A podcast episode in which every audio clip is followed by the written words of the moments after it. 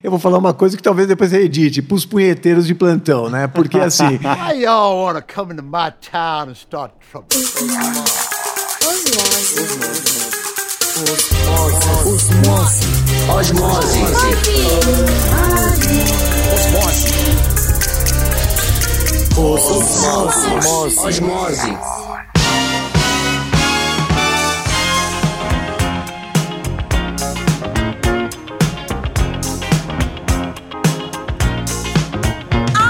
Bom dia, molecada! Tudo bem com os senhores? Comigo, tudo ótimo. Vocês estão ouvindo o terceiro Osmose. Chegamos até que enfim. Mudamos a data do programa? Mudamos. A gente tá sentindo, quer dizer, o site é novo, o programa é novo e a gente quer ver qual é o dia que vocês gostam mais de ouvir o nosso programa. Hoje, para falar sobre o assunto que vocês já leram, vocês já viram o título, já estão por dentro, eu trouxe aqui dois especialistas, ou não, Demais. de Miles. Demais, é, exatamente. No canto esquerdo do ringue, ele, Alexandre Maron é o cara do Zing. Aliás, cara, o podcast tá muito bom. muito Ah, obrigado, obrigado. bom. É isso, primeira temporada já tá com data, Tá acabando. finale e tudo, né? Tá acabando, tá acabando. Season finale. Season finale vai ter uma surpresa pra galera no season finale. Não vou falar agora, não. Vai ser uma surpresa, surpresa, surpresa, porra. A parte mais interessante da história é que os ouvintes do Zing tem um negócio que tá debaixo do nariz deles desde o primeiro episódio e ninguém sacou até agora. Eu sei. Pois é. Agora o pessoal vai ficar curioso, Maron. E aí? Não vai dar nem dica? Não. De dica, de, de, de, de dica, de dica. Não? Não falo nada. Do lado direito do ringue, por favor, apresente-se. Uh, Beneficial. Ah, Bem, você estava reclamando aqui por quê agora, antes de começar o programa? Não, eu tava reclamando porque você me convidou pra fazer um, um programa e, me- e a gente vai fazer outro, mas assim, tipo, puxou o tapete legal. Puxou Ele- o tapete. Puxou, puxou Eu, o tapete. eu acho que ele, inclusive, ele veio falando comigo no carro. É. Ele falou assim: vou ferrar o Ben. É, isso aí. Vou, ferrar o Ben. Botar pra fuder logo no começo, já pra tirar. É isso aí. Eu vim preparado pra uma coisa, mas vamos, vamos embora. Eu fui almoçar com o Benny hoje e eu falei, cara, e se a gente gravasse um programa sobre X? Isso é porque você almoçou com ele hoje. Isso, hoje. isso. Pois é, programa sobre X. Daí agora, cinco minutos atrás, ele falou, não, então, vamos falar sobre X. Eu, não, não, hoje é Y. É, é bem por aí mesmo. Vamos, vamos, vamos, vamos no improviso. Ah, tudo bem. Aí, aí, o- aí o Saulo chega pra você e fala assim: ah, cara, foi malhas, foi malhas. É, olha a dica aí, olha a dica. fica a dica. Bom, vamos falar então do nosso amigo?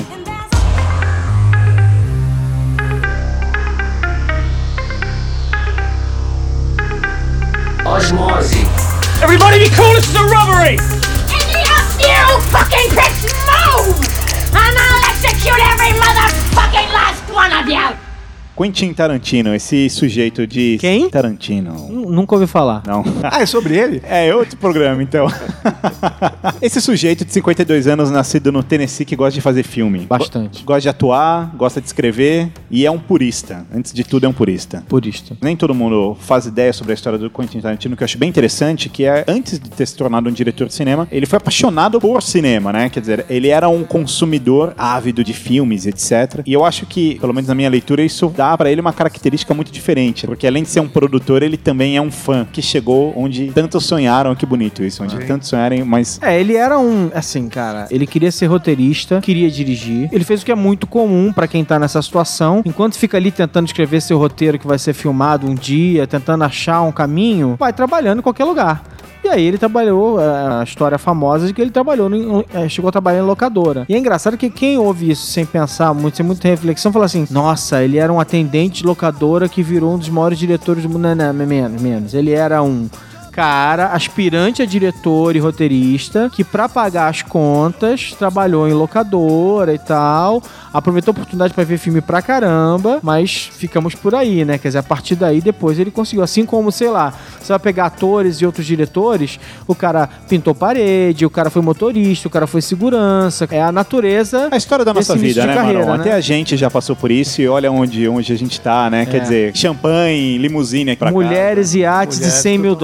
Não, cara, e, e assim, o cara é peixe, né? O cara é apadrinhado por alguém, ou o cara tem que gramar mesmo, tem que começar de baixo e vambora. E é legal assim, porque ele tinha um foco, né? Realmente. Então é- bacana aquela coisa de o cara já começar, porra, consumir filme, ficar naquela. na- nesse ambiente, né? Agora, porra, ele é, ele, ele é um puta gênio, assim, assim, ao seu modo, né? Eu acho que ele tem aquela, aquela característica. E o bacana disso, assim, que você já vai buscar, quando você vai. O, o Quentin Tarantino virou um tipo uma assinatura, né, cara? Quando você já vai buscar aquela assinatura quando você vai no cinema, porra, qualquer filme dele tem aquele dedo dele, né? Aquela cara dele. E logo. E desde os primeiros filmes, né? Ele já foi, ele foi construindo aos poucos essa imagem, mas desde os primeiros filmes tem sempre aquele DNA dele que ele já colocou em todos eles, né, cara? Quase como se você olhasse o filme e ele fosse meio quentinho, assim, já, né? É que o aí né, foi bom, né? Foi bom essa. É, não podia perder, né? É, tá, é mais ou menos isso, mais ou menos isso. Ele é um purista. Isso é uma coisa que me chama muita atenção, porque primeiro ele tinha aquele papo de defender a película, né? De falar, olha, se a película acabar e for 100% pro digital, eu também não faço mais filme e tal. Mas falando do nosso assunto, que é a trilha sonora do Tarantino, eu acho isso ainda mais legal, porque ele tem você, Benny, colecionador de discos. Aliás, outro dia eu postei no Instagram uma foto do que o Benny chama na casa dele de puxadinho. Puxadinho. Que na verdade não é a coleção, é só a parte que não cabia mais na coleção, é, o puxadinho. É, é, é realmente. Eu postei uma foto na internet, aí, aí todo mundo, nossa, meu Deus, é o sonho da minha vida, Saulo, parabéns. Eu só pensei, parabéns pelo quê, né? Parabéns Assim, por ter um amigo tão legal. é isso. Assim como você, ele coleciona disco, CD, vinil. Isso. O que reza a lenda é que decisões de trilha sonora são dele, baseadas na coleção dele. Isso mesmo. De pegar os CDs que eu tenho aqui, os discos, e falar, vamos lá. O outro papo que eu já ouvi é que ele não só faz isso, mas em alguns casos específicos, coisas antigas como disco de vinil, etc., ele usa o disco dele, É. com barulho da agulha dele. Mas, cara, não tem nada mais prazeroso quando você começa. a- Assim, eu pô, não, não vou falar mal de quem coleciona, quem ouve, consome música por MP3, enfim, outros, outros, não, Spotify, enfim, seja streaming, né? Cara, quem tem uma coleção de disco dentro de casa, que é aquele cara que consome o LP, Uhum. o CD, enfim, o físico, né? Você olha para aquilo, aquilo é é, é uma mina, né? Então você chega e dá muito prazer, você vai olhando e fala, puta, aquele disco eu não ouvi hoje e tal. E aí você tem aquele garimpo. Então eu imagino que ele olha para aquela coleção dele, eu acho que o grande prazer dele é ficar exatamente nesse garimpo e falar, porra, por- eu acho que até os personagens, você não dá pra saber se os personagens foram construídos pelo som, o som, quer dizer, tudo se mistura lá, é uma puta lou- loucura. Então deve ser uma porra, um prazer mon- monstro pra ele olhar para aquilo lá e fazer esse garimpo musical pra fazer as trilhas, né? Uma coisa legal da, da maneira como o Tarantino funciona é assim: ele já declarou isso em entrevistas e tal. O processo criativo dele está intimamente ligado à coleção de discos dele. Quando ele fala assim, quando ele tem a primeira ideia pra um filme, ele vai pra coleção e ele começa a ouvir músicas aleatoriamente que ele vai sentindo. E ele só começa realmente a escrever e a botar as ideias e ordenar as ideias quando ele pensa, pensa, pensa, pensa e acha uma música e ele fala assim, cara, aqui é a minha música de abertura. Então essa música de abertura é literalmente é, o que abre o processo de criação pra ele e é dali que ele começa a escrever é, a história e tal, e começa a realmente elaborar e, e- e fazer a coisa acontecer. É um processo muito conectado à música mesmo, É, por assim. isso que dá um puta fit, né? É. Então, esses personagens, pô, você fala, cara, puta, não é possível como, casa tão, tão perfeito, Sim. porque tem essa sinergia, né? É, não, assim, há outros grandes diretores também apaixonados por música que se ligam em música. O próprio Clint Eastwood, é, em alguns casos, já escreveu na base da partitura mesmo a música do filme dele inteira. O Martin Scorsese também é muito ativo na escolha. É natural que um diretor se envolva Nesse nível, né? ne- eh, se envolva e escolha a música e se, se meta na produção e tal, não sei, um, grande diretor, né? Que isso aqui, que quando você entra naquela estrutura comercial, tem lá um produtor musical que vai atrás de um monte de música de bandinha nova e tal pra fazer aparecer. Mas é natural que esses grandes diretores façam isso. O próprio Scorsese já fez documentário de música, é apaixonado, adora os Stones e tal.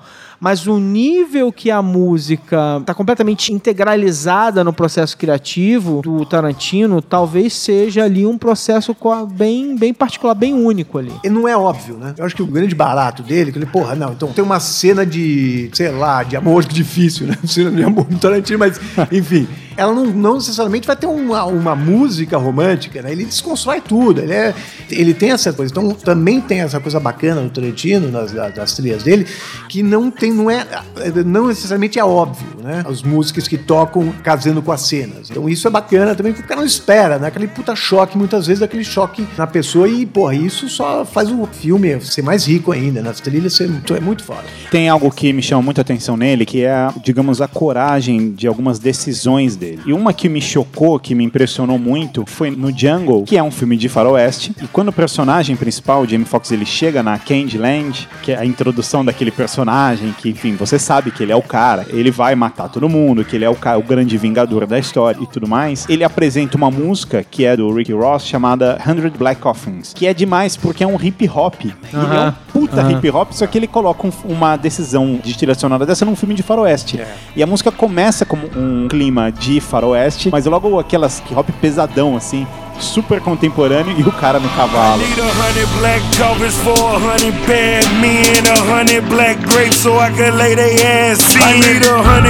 Preachers with a black sermon to tell from a hundred black Bibles. Why we send them all to hell? I need a hundred black coffins, black coffins, black coffins. Então, esse tipo de coisa me chama muito a atenção, como ele consegue ser corajoso. Eu lembro, por exemplo, disso, uma, uma decisão muito antiga, no próprio Apocalipse Now, que é quando o Coppola decide colocar as Valkyrias naquela cena dos helicópteros. Que hoje é muito normal você ver um filme de guerra ou algo do tipo, com uma música erudita nesse aspecto, mas aquele formato naquela época não era feito, Mas não é- existia. É, que tá. Tudo é normal quando, quando o primeiro faz, né? Depois que o primeiro faz, tudo fica normal, né? O chute inicial que é difícil. Sim. Nesse ponto é que o Tarantino realmente faz, faz a diferença. Sim, e a segunda coisa é essa questão dele ser o roteirista dos próprios filmes, ajuda muito no fato de escolher uma música para um personagem, né? Como você olha, por exemplo, para Pulp Fiction, quando a uma turma tá em casa dançando loucamente, que ela cheira e ela tem aquela overdose e tal, ele tá tocando You'll be a woman soon. Que é incrível, assim, que tá falando da personagem ali o tempo inteiro, né? Esse tipo de casamento fica fácil, né? Eu já li algumas pessoas que acreditam nessa teoria, que essa influência é muito por conta do cinema italiano, porque no cinema italiano a música é importantíssima, né? Mais do que fundamental. Eu não sei, assim, eu, eu acho que assim, vamos lá, eu vou dividir a resposta em duas partes do meu lado, assim. Sim, não há a menor dúvida da influência gigante do cinema italiano no cinema dele. Ele é apaixonado por, principalmente por faroeste espaguete, que aliás o Django é é a realização do sonho dele de fazer o grande faroeste espaguete dele. Claro que ele subverteu botando um herói negro, toda aquela coisa, porque afinal de contas ele é o Tarantino. Essa parte, assim, eu não, não tenho a menor dúvida é, dessa influência. Agora, eu não sei te dizer se a gente pode cravar com tanta força que a música é importante no cinema italiano. Acho que a música é importante no bom cinema em geral, assim. Tipo, eu não conheço um bom filme, um filme de primeira linha, com um grande diretor que não tem uma produção musical completamente pertinente, brilhante, linda, sabe? Eu acho que o bom filme ele acaba tendo essa, essa tendência. É porque ele cria o clima, né? É. Ele faz a cama pra cena, né? Eu acho que é, sem dúvida. Não, inclusive, ele tem coisas do Ennio Morricone. Não, ele, é, ele- não, ele, ele é completamente apaixonado É. pelo Morricone. E, tá no, se não me engano, no Bastardo Inglórios tem algumas faixas do Morricone, enfim. Tem Ennio Morricone no Kill Bill, tem Ennio É. Morricone do Bastardos Inglórios e tem Ennio Morricone no Django também. É. Ele, ele, pelo menos o que eu lembro, deve ter até nos outros filmes, eu não vou lembrar agora, Então, mas cara, mas assim, impressionante. por esse, por esse motivo também essa Fanzoco, resposta é- você vê que, que vem, né? Mas até é legal isso, assim, porque ele podia dar uma despirocada, não pegar caras totalmente que não sejam no mainstream, né? Os caras mais diferentes, né? Pra, porra, já que estão me inovando, então... Mas ele abre mão e pega um Ennio Morricone, que é um puta, cara, assim que seria até óbvio, mas porra, não é, né? Então ele, ele tem essa capacidade também de lançar mão de, de caras como, que são muito bons e que, pô, também casa muito bem com, a, com, com o caso Bastardos Inglórios, né? As cenas são muito. casam muito bem com a trilha do Morricone junto com, a- com aquelas cenas, entendeu? Então ele tem esse lado desconstrutivo, né? É, de pegar coisas muito loucas e também tem esse lado de, porra, vamos no certo, né? Ele tem essa característica também de conseguir construir grandes cenas usando dois recursos curiosos. Um, diálogos relativamente patéticos. Patético você diz é diálogos aparentemente. Isso, é, exato. Ca- casuais e sem o Casuais. menor. E sem o menor. é, Porque os diálogos deles são verdadeiras batalhas verbais, né? Isso eu incrível. Mas eu digo no sentido de casos do dia a dia Isso. que são irrelevantes. Por exemplo, o, o famoso diálogo sobre o, quarteirão, quarteirão, na França. quarteirão na França. Que é incrível, eles discutindo, né? O, o Samuel Jackson. Mas e- que ao mesmo tempo, né, é uma conversa banal, interessantíssima, que tá na boca de dois assassinos, né? Os caras estão indo fazer alguma coisa e conversando sobre o Royal with Cheese, né? Exato. E a segunda coisa é a construção de cenas emblemáticas, fazendo com que a trilha sonora seja não um pano de fundo, mas talvez o grande personagem principal da cena. Como, por exemplo, no Kill Bill, a cena de uma das assassinas fazendo aquele assovio, que é incrível. E virou um marco, né? Quer dizer, esse tipo de coisa, como ele consegue pegar uma música e transformar ela em algo, o ator principal da cena. Algo interessante sobre esse assobio, que é a cena da Ellie Driver, é que a música original, ela é de um suspense britânico chamado Twisted Nerve. Você já viu isso? Eu nunca assisti. Não, nunca vi. E o autor da música é o Bernard Herrmann, que fez uma série de trabalhos pro Hitchcock. Quer dizer, aí é o Tarantino apaixonado por cinema que chega ao nível de conhecer isso e fala: putz, aquela música do Herrmann assobiada vai ser o máximo. Aí fala de Hitchcock, ele tem essas aparições também. É legal, é legal é essa parada do, do Tarantino de, de ser também ator, assim, né? Diferente do Hitchcock, que ah, era uma aparição quase no filme, né? Ele aparecia em momentos né, saindo do ônibus e tal. O Tarantino gosta de atuar pra caramba. E é legal. E, e, e a maioria das vezes morre também, né? Isso que é muito legal. Aparece, morre, ou tem umas. Ele não é nunca não, no principal. Então é, é- é legal. É- Ele, ele, ele realmente. Acho que de A a Z ele é um cara que desconstrói tudo, né? Ele não, É. né? Uma uma outra coisa legal que é, que é bom é, ter em mente também, assim, é que apesar do Tarantino ser conhecido pelas suas trilhas, não necessariamente as trilhas são longas ou cheias de, cheias de música. Um bom exemplo é o primeiro, que é o Cães de Aluguel, Sim. Que é- que é que tem oito ou nove músicas só, e é só. É tudo que ele tá usando na trilha. Eu posso estar enganado aqui, mas pode ser sete ou nove, mas assim, é isso, sabe? Tipo, não é muito mais do que sete ou oito músicas. É pouca coisa. Mas né? até pelo, pela E tudo construção- focado nos anos 70. É, não, é, isso é, e, e até pela construção do próprio filme, que ele é um filme mais. de- É seco, É, né? então, Quer dizer, é. molhado de sangue, mas seco. Sempre, né? É um filme que você não vê o grande golpe acontecer, quer dizer, você tem a cena no jantar, os caras discutindo, na saída é uma cena linda, que ela é em slow motion, e aí enquanto eles estão saindo, tá tocando aquela Little Green Bag do George Baker Selection, que é uma puta música setentista, que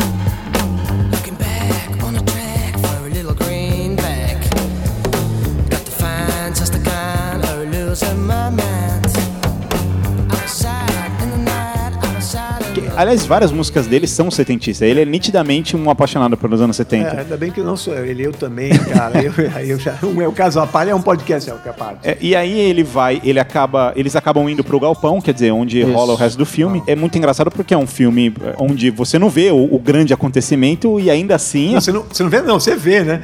É assim, você, meu, você imagina tudo, né, É, cara? você imagina é, É tudo. muito foda, porque esse, esse é o grande barato da história, né? Você imagina tudo. Você viu, é como se você tivesse visto, né? Eu não me lembro sobre o Cães de Aluguel. um- Esse filme ele foi independente? Eu não me lembro Totalmente disso. não. Esse é um filme que foi feito por obra e graça do Harvey Keitel. Leu o roteiro e falou assim: esse cara é um gênio. Eu tenho que fazer esse filme, a gente tem que fazer ele acontecer. E o Harvey Keitel foi tipo um grande padrinho do, do Tarantino pra fazer esse filme acontecer. Voltando lá no Jungle, eu me lembro que quando eu vi esse filme no cinema, assim, primeiro que eu dei muita risada no filme, e eu acho que isso é legal porque o cinema tem que te provocar, ele tem que fazer você se divertir, etc.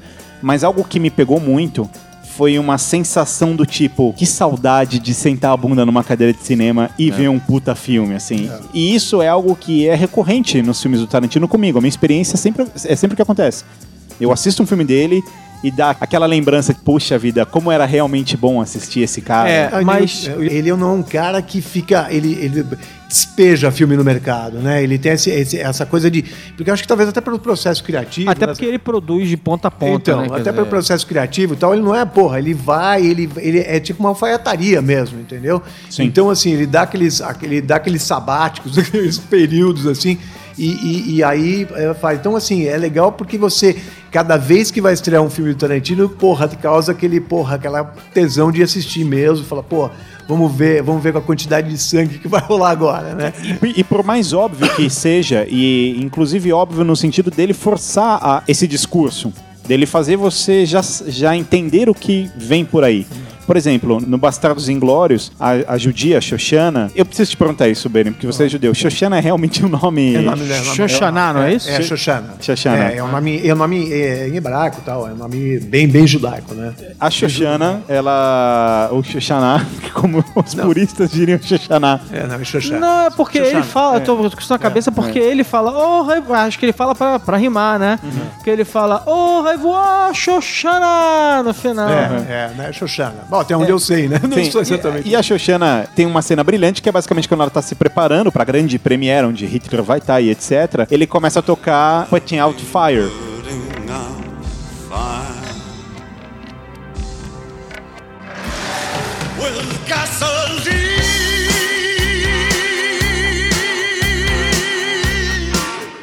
É incrível, assim, ele está te contando o que vem por aí, é mais do que óbvio e você se diverte muito, né? Você, quer dizer, tá aqui, gente, ela realmente vai botar fogo na porra toda. Ah, e, o mais engraçado é que assim, tipo, aí ele, ele, ele pega uma música, é, o nível de, de, de obscuro das coisas, quer dizer, com o tempo, né?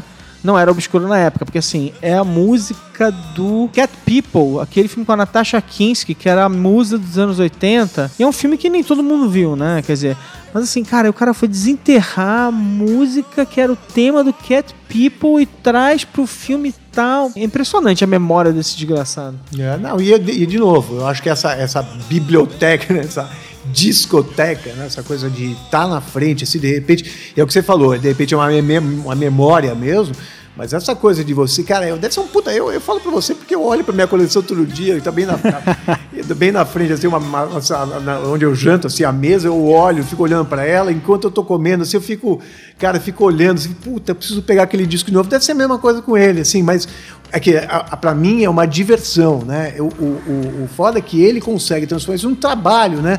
E uma coisa que expande pra um monte de gente, porque eu lembro que na, na época da, da fita cassete, né? Hoje, hoje é mais difícil, mas na época da fita, da fita cassete, eu- aliás, que eu tenho muitas em casa, porra, tinha aquele prazer de você gravar uma fita cassete pra levar, pô, você falou, olha, olha isso aqui, porque é um pedaço, né, de você que vai, que você dá pra uma outra pessoa, fala, porra, ouve isso aqui que eu fiz pra você, né? É engraçado que a gente não tem essa mania hoje em dia com, com Então. nada, mas a gente faz isso com fita cassete, né? É. De você gravar e entregar É, pra alguém. É, é, então, e, e isso, e isso é exatamente isso. Quando você olha pra coleção, é, ele deve ficar, porra, olha isso aqui, eu devo ouvir, ah, pô, isso aqui casa aqui, isso aqui casa lá, e leva a fita cassete, entre aspas, que é o filme dele, que é a trilha, né? Pra uma porrada de gente. Eu gostaria de estar fazendo uma coisa como essa, assim. E, e é engraçado porque também tem essa coisa de, de- do, do casamento. Então, assim, às vezes você pensa numa, porra, olha, uma cena que isso aqui fica no caralho. É que você não produz, ele faz, né? Né? Então é, deve ser realmente um puta processo desgastante pra caramba, né? Porque ele também deve deixar ali fora uma caralhada de música, né? Imagina Sim. quantas, pra chegar naquela, você imagina quantas que ele acha que casam com aquela cena, né? Então é. Mas é, é, é muito legal, né? Deve ser, deve ser um puta prazer, né? Eu gosto muito também das decisões de trilha dele, que são source music. Pra quem não conhece source music, basicamente você tem você vai ter a trilha sonora do filme mesmo, a música que tá ali acompanhando o personagem, é uma cena e tudo mais. E o source music seria a música que supostamente os personagens estão ouvindo. Então, por exemplo, o cara está num salão, alguém vai numa máquina de discos e coloca uma ficha, o personagem coloca uma ficha, aperta play. Não só o espectador tá ouvindo, mas o personagem ouve a mesma música. Então a música acontecendo no ambiente. E eu também acho o máximo esse tipo, esse nível de, de decisão que ele toma. Por exemplo, no Kill Bill, quando ela chega no salão que ela vai en- enfrentar a Lucy Liu e tudo mais, tem uma bandinha japonesa tocando. É uma puta banda legal. e é incrível essa cena. Outra, outro caso, por exemplo, no Pulp Fiction, que é quando o Vince e a Mia vão dançar. Que eles dançam You Never Can Tell do Chuck Berry. E aí, pô, Chuck Berry, sabe, de Source Music. Ah, Eu, eu acho engraçado também essa, essa coisa, né, de que é tão importante, tão importante que em vários dos filmes o personagem vai até um aparelho, uma vitrola, um rádio tal, liga e a música começa e o personagem é conduzido um pouco pela música. Isso acontece com uma turma. Mas mais legal é que isso acontece no de Aluguel com Michael Madsen, quando toca o, o Stuck, Stuck in the Middle with You, que é quando ele vai cortar a orelha do cara. Então assim, ele quase a música a música quase é, leva ele a fazer aquilo. né? É, Não, Quer e acontece no Jack Brown também, quando os caras estão no carro, de repente o cara tá. Os caras estão no carro, ouvi- ouvindo o Delphonics, né? Que, Aham, que, a- aham. que ele tá, ele tá no, os caras- o cara tá no carro, tem, aliás, que ela dá uma, uma- Ele vai procurar as fitas do Delphonics, é que ele descobre com a, com a Jack, né? E, e o cara tá dirigindo e tal. E, e, porra, de repente o cara tá ouvindo, ele desliga o carro, pum, para a música. Mas é muito foda, quer dizer, É. é, ele, Foda. ele integra mesmo, é um ambiente, né? Que você falou, né, cara? O cara tá, tá, tá ouvindo, tá acontecendo, é muito, muito legal, assim. O Né? Jack Brown foi o último, porque assim, eu havia assistido todos os filmes, menos Aham. Jack Brown. Que é tido. Ah, você nunca tinha visto? Nunca. E dois anos atrás eu, eu olhei assim. tudo mim e é um dos e- melhores. É, e eu falei, poxa, esse filme eu nunca vi, preciso ir atrás. Cara, eu assisti, meu Deus, chorava no final do filme. Chorava no final do filme. Não, e, e É. outra, é o tipo do filme pra você assistir, tipo, meu, umas duas, três, É. quatro vezes. Porque eu, eu, eu, eu lembro, isso é uma coisa engraçada, né? Quando eu vi Jack Brown pela primeira vez, eu fiquei decepcionado. Com o papo, porque eu tinha vindo de, de Pulp Fiction. E aí, o Jack Brown é um filme muito mais formal do que Pulp Fiction. Ainda mais depois de toda, de toda a não linearidade do Pulp Fiction e tal. E eu fiquei decepcionado. É, e é um aquela- filme que eu aquela preciso enra- revisitar depois, né? Aquela enrabada no final do Pulp Fiction não é nada linear, realmente. Não, realmente. é. E eu preciso revisitar o filme Aquilo depois. é pra né? entortar o sujeito. Mas, cara, se você. É, pra mim, então, aí, aí vai o negócio de. Quando, quando eu vi Jack Brown, né, e, e esse é o negócio da música, né? Como eu tenho muita música na. na- aliás, eu digo que é, que é o negócio da, da- da- de música comigo é culpa da minha mãe, né? Porque o meu nome vem do Benny Goodman, né?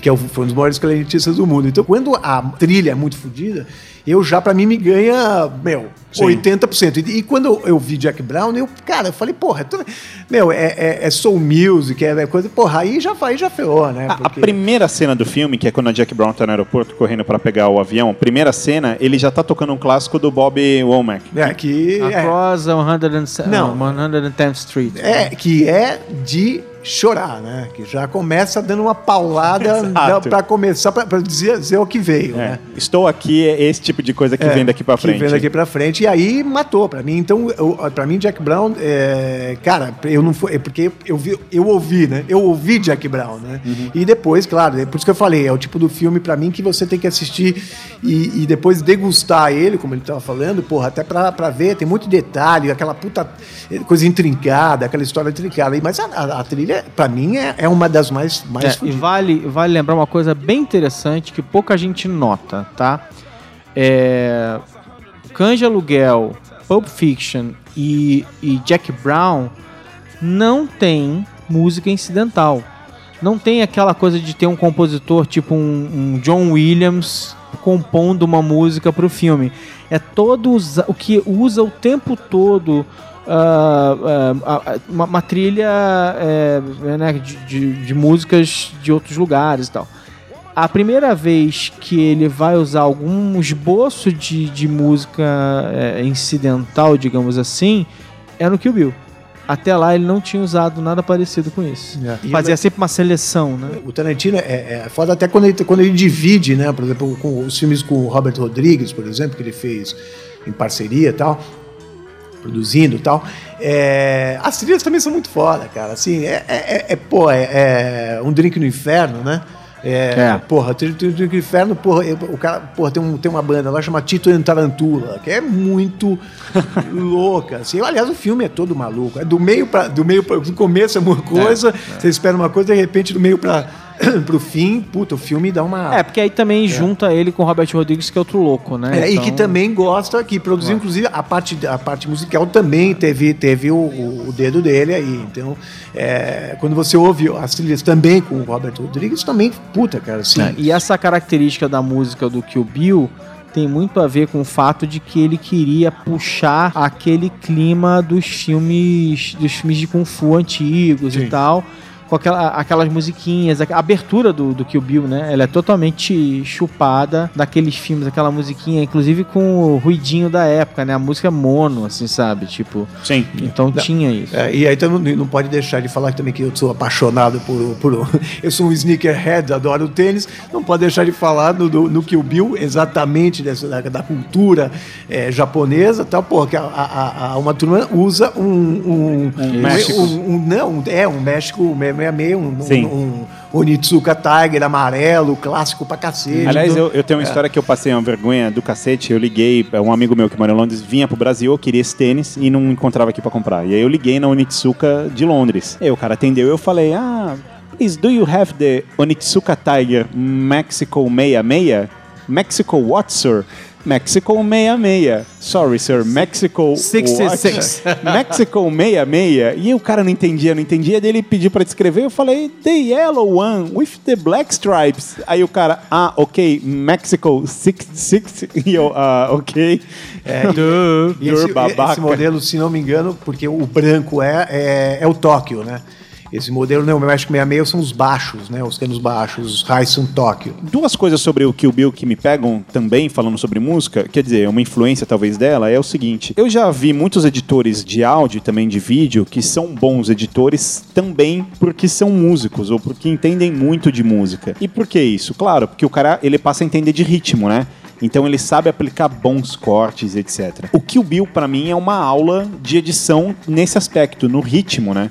Porque o filme não cai. Se você reparar a obra, as- os dois filmes, ele não tem um momento de queda que você fala, poxa, agora eu vou no banheiro, sabe? Parece que o filme tá, vou pausar aqui, vou pegar mais água. Porque o, o filme, ele é do começo ao fim pegado, Não, né? mas não é só isso. Ele tem todo. as- Uma cena tem tudo a ver com a outra, que no final tudo tem a ver com tudo, né? Que é o puta coisa maluca, né? Então, se você, às vezes, muitas vezes, você perde coisas, você, você perde o filme, né?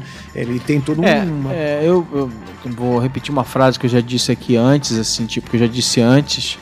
É, eu sempre. Uma coisa que sempre me impressionou no Tarantino é a sensação, quando eu vejo os filmes dele, de que a câmera tá no único lugar onde ela deveria estar para dar o maior impacto e o maior efeito possível. Você olha para uma cena deles e fala assim: essa câmera não podia estar em nenhum outro lugar, ela está exatamente onde estava. O único caso, vou apanhar aqui da galera, o único caso em que eu não senti isso foi no Django. E o Django eu acho que é o filme mais é, desigual dele, assim. O Django eu sinto que tem uma barriga ali no meio, tem um momento ali no meio que, você, que ele parece estar enrolando um pouco e tal, não sei o quê. Na minha opinião, claro. É, e aí eu acho o filme mais, mais desigual dele. Claro que um filme desigual do Tarantino é melhor do que 70% é, de eu todos tô- os filmes que estão por aí pelo tenho mundo. tenho então, né, vamos O ruim é bom. Isso. Ele, ruim. ele tem essa, essa jogada da câmera que impressiona bastante no também no Bastardos Inglórios. Em dois takes ali, que o primeiro é quando a Xoxana sai correndo, né? Que é a cena inicial do filme, que você tem basicamente dois takes. Você tem um take da câmera onde tá os- o, o coronel alemão, né? O capitão alemão. Vendo ela se, se distanciar, distanciar, distanciar, e aquele silêncio, né? Aquela paz no campo, e a menina correndo porque a família dela acabou de ser assassinada. E depois você tem o take oposto, que é a câmera pegando ela de lado, correndo desesperadamente, né?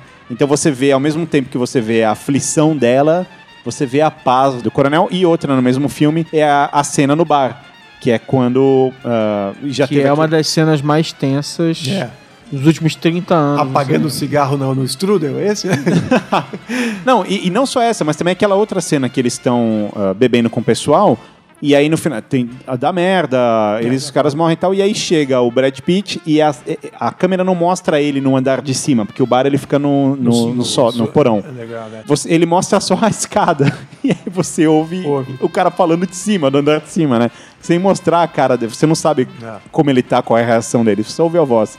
E é legal porque ele também cria o mesmo sentimento de dúvida, de confiança ou não, que o alemão tá sentindo, né? E aí, eu confio nesse cara, eu deixo ele descer, ele tá falando a verdade, ele vai me matar. É exatamente isso, é posicionar a câmera no único lugar que ela deveria estar. Falando sobre a música ser marcante, no Kill Bill, ele tem outra ação bacana que é toda vez que uma turma encontra alguém participou da, da tentativa de assassinato dela, que botou ela de, em coma e, e tudo mais, acontecem duas coisas. A primeira é, ele fecha um, o close no olhar dela e passa aquele flashback da memória dela, lembrando pra que você Aham, fique sabendo da aham. história.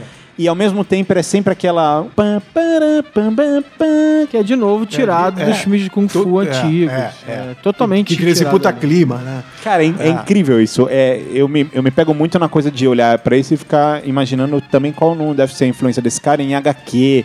Pelo, justamente por essa, esse take que fecha no olho, sabe? Cortes no olhar e Nesse a caso, expressão. possivelmente, do, do, do Kill Bill, possivelmente deve ter sido, porra, mangá pra caramba, né? Também tem essa coisa de expressão e tal, mas também tem essas coisas, esses detalhes e tal. Então, eu acho que nesse caso do Kill Bill, por exemplo, deve ter misturado bastante, né, cara? Não, e o que- gente, sabe o que é mais louco do que o Bill? Que o Bill era pra ser um filme, né? Aí no meio do caminho virou dois.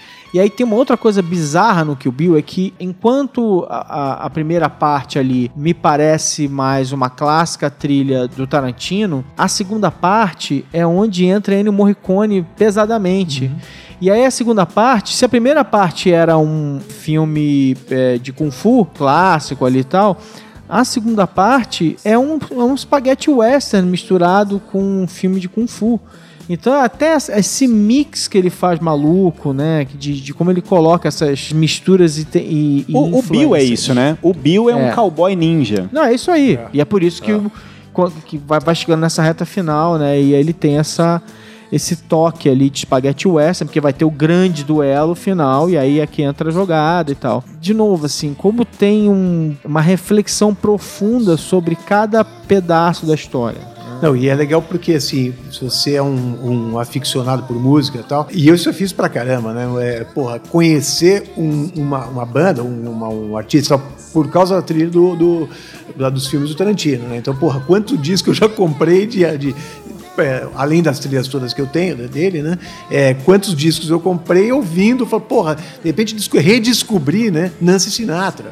Sim. Ele colocou, porra, que puta, cara, você Nancy Sinatra, cara. Eu, eu nunca pensaria em, em pegar um disco Nancy Sinatra. Eu, não é o gênero que eu gosto, mas casou tão bem, fez tão, porra, cara, eu fui lá, fui atrás e comprei, entendeu? Então, o Tito Tarantula, eu também comprei o disco, enfim, eu- entre outros, pra conhecer o cara, né? Pra conhecer o, o artista mesmo, né? Porra, da onde, qual, o que, que é isso, né? Então você acaba É. indo atrás muito dessa, dessa, dessas coisas diferentes. Ele te entrega uma coisa bacana que é o fato de você ficar com sede de buscar ainda mais. Isso, É, em todos os aspectos. Por exemplo, quem assistiu Kill Bill, boa parte das pessoas queriam saber que porra de tênis amarelo É, era isso. aquele. Ou queria saber se existe realmente um fabricante de espada com aquele nome. Ou, se é- sabe? Ou é, isso eu acho que é o grande gancho dele também, conhecer as trilhas, É, porque as aí. trilhas são, são absolutamente inacreditáveis. E é mais legal ainda a gente pensar que o Tarantino ele oferece pra gente algo muito raro hoje em dia, que é assistir a história do cinema, do grande cinema acontecendo agora, nesse momento.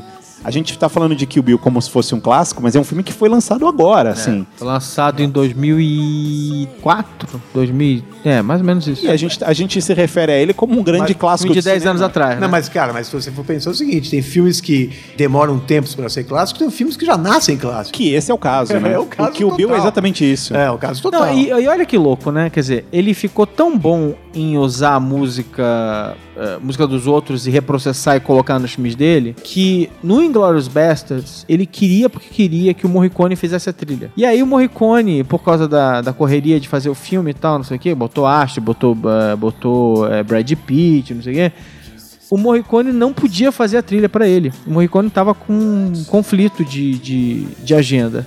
E aí ele sai da jogada. Aí ele falou, tudo bem. Aí ele pega as músicas antigas do Morricone insere no filme, tudo bem.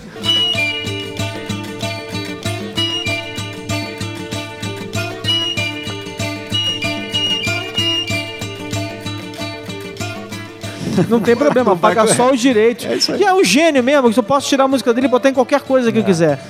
Na falta de tu, vai tu mesmo. Na né? falta de tu, eu, que eu vou ter Morricone no meu filme de qualquer maneira. Queira ele ou não. É, isso aí. Pra gente caminhar pro final, é, Beni, eu fui na sua casa recentemente e você tinha basicamente todos os discos do Tarantino. Eu me lembrei hoje, enquanto eu tava pensando em gravar esse programa e, e nos filmes, tentando lembrar de algumas coisas, que faz pouco tempo eu vi uma banda brasileira que também tem trilhas de filme. E que, se eu não me engano, chama Hitchcock Experience, não é algo do tipo? Não, tem, é, tem, tem o Sexy 70, né? Tem, é, que é, são, é uma coletânea de, de, de músicas de porno chanchadas, né? Aquelas coisas dos anos 70, sala especial, né? Basicamente. Que é, puta, é, é- é- recomendo pra caramba, é muito bacana, né? Pra quem gosta do, do gênero. Esse programa, no caso que o Beni falou, é, seria, na verdade... É pra quem é velho. Sala especial É, era uma, é uma sessão Vamos que lá. passava no SBT. Não, passava na Record. E na Record. é, em vez, hoje, no horário que passa o copo d'água na e TV... que eu não podia assistir, Isso, eu é. tinha que driblar, o meu pai ia dormir, aí eu, eu, eu corria pra sala. Não, então, porque eles eu- passavam é. pornô chanchada É e aí. era incrível. É era Não, onde a gente podia eu, ver eu as vou falar uma mulheres coisa, nuas. Vou falar uma coisa, é, eu vou falar uma coisa que talvez depois você edite, pros punheteiros de plantão, né? Porque assim, é, cara, o, o- a molecada, né? A molecada ficava esperando ansiosa, assim, porra, todo mundo. Daí é o que ele falou, os pais tinham que sair, né? Ir pro, pro, pro quarto e você esperava ansioso pra assistir e tal. E é, Helena Ramos, Ella Fischer, porra, passou todo mundo, na, é, como é, é, Nadia Lippe, enfim. E, e as trilhas, porque eram setentistas, as trilhas eram, eram, eram muito legais. E o, o- fizeram uma compilação que chama 770, não sei se, tá, se ainda está em catálogo, mas é muito bacana. Então eles pegaram que, que é uma compilação de músicas é, dessa, de- dessa, dessa época do cinema brasileiro. E é bacana, porque tem uns puta groove, assim, é bem, é bem, é bem legal, né? Uma coisa que eu deixo como dica é algo que eu faço de forma recorrente. Sempre que eu vejo um filme e a trilha me pega muito, quando o filme acaba eu fico lá sentado lendo os créditos. Uma das últimas coisas que aparecem são justamente as E músicas. não, e o tamanho grande, né? Porque você não enxerga porra nenhuma. E rápido E ainda. rápido, é, é. É, e eu tento ali coletar o nome do cara que, que gravou e tal, vejo o nome da música, e aí eu corro pro allmusic.com, porque lá eu encontro tudo, né? Basicamente, tudo bem, você tem o Spotify, você tem outras coisas, mas ali você tem a descrição e artistas similares, quer dizer, você acaba tendo um raio-x completo daquele artista. É, não, ele só, ele só, só o único. Eu sou puta consumidor total da All Music. Não confio muito nas estrelas que eles dão pros, pros discos, porque, cara, eles, eles cometem, assim, é, inju, pra, vamos chamar de injustiça, o Electric Mud, que é um puta disco e é du- duas estrelas, não, não. Nossa. Duas estrelas. Melhor disco do sujeito. É só pra lembrar rapidinho, não, confie, não, a, a- a resenha é legal pra caralho, tem pra conhecer, pra conhecer tudo, mas as estrelas não são mais, eu acho que é, e agora eles colocaram as, as estrelas dos, dos editores e as estrelas dos consumidores, então vá mais dos consumidores do que dos editores, confie mais, eu acho que é mais confiável. Alexandre Maron. Eu queria lembrar uma coisa aqui legal, porque a gente tá falando aqui de Quentin Tarantino e tal, não sei o quê. Tem um outro diretor também que tem uma relação ah, com essas escolhas de músicas pros filmes dele que é muito legal. Claro que é, tem uma pegada hipster e muita gente tem nojinho e tal, não sei o quê. Que é o Wes Anderson. E uma coisa importante, para, para já que a a galera pode eh, curtir o Wes Anderson e tal, é que tem uma, uma, uma lista no Spotify com 166 músicas que tocaram em todos os filmes do, do Wes Anderson. Acho é uma, que é uma o- playlist de músicas do Wes Anderson. O Cristiano Dias, vulgo Cris Dias, mandou isso hoje pra mim, esse link. Muito legal. Vale a pena dar uma procurada lá no, no Spotify, porque, cara. Eu vou colocar aqui no. Você entra no osmose.com, osmose.com.br se você preferir. Eu vou colocar no post aqui desse podcast esse link. Ó, a promessa, hein? É bom que eu coloque. Quero ver. Maron, pra quem não ouviu o Zing ainda, ouva. Ouvam o Zing, ouçam o Zing. Qual que é o SoundCloud? soundcloud.com.br Zing? É soundcloud.com barra Zing Podcast. Olha aí, vai lá, ou- ouva o Zing. Eu, eu estou ouvindo. Quer dar outra dica ou você acha que já bastou pras Tá bom, pessoas? tá bom demais já. Só ouçam o Zing, conheçam, comentem, assinem, porque a gente vai parar durante um mêsinho e depois a gente volta com tudo. Beni, eu prometo que na próxima vez eu conto pra você o tema certo da É, gravação. seria melhor, né? Mas, mas é legal, cara. Porque assim, é, depende de qualquer coisa, Tarantino é, é puta tema que. Tá sempre quente, que né? Sai, é, sai, é, sai, sai, sai, é sempre quente, é, like a blood. É, é, é sempre legal de falar dele, inclusive, mesmo porque pra mim, imagem e som, ele é o, é o, é o cara, entendeu? E pra mim, com som, então, ele, ele, ele realmente as trilhas dele são, são fodidas. Eu tenho muitas trilhas é, de alguns de filmes que eu gosto pra caralho, mas é que assim, o Tarantino eu faço questão de ter tudo, porque cada, cada trilha tem um puta. É, é, é um show. O Tarantino, ele é Quentin É um show. e ele é ter tudo, né? Boa. É ter tudo. Senhores, se vocês gostaram desse podcast, divulguem, ajude-nos, dê like na página facebook.com.br osmose, mande-nos um e-mail podcast.osmose.com.br e nos vemos na semana que vem. Até lá. Valeu. Bye.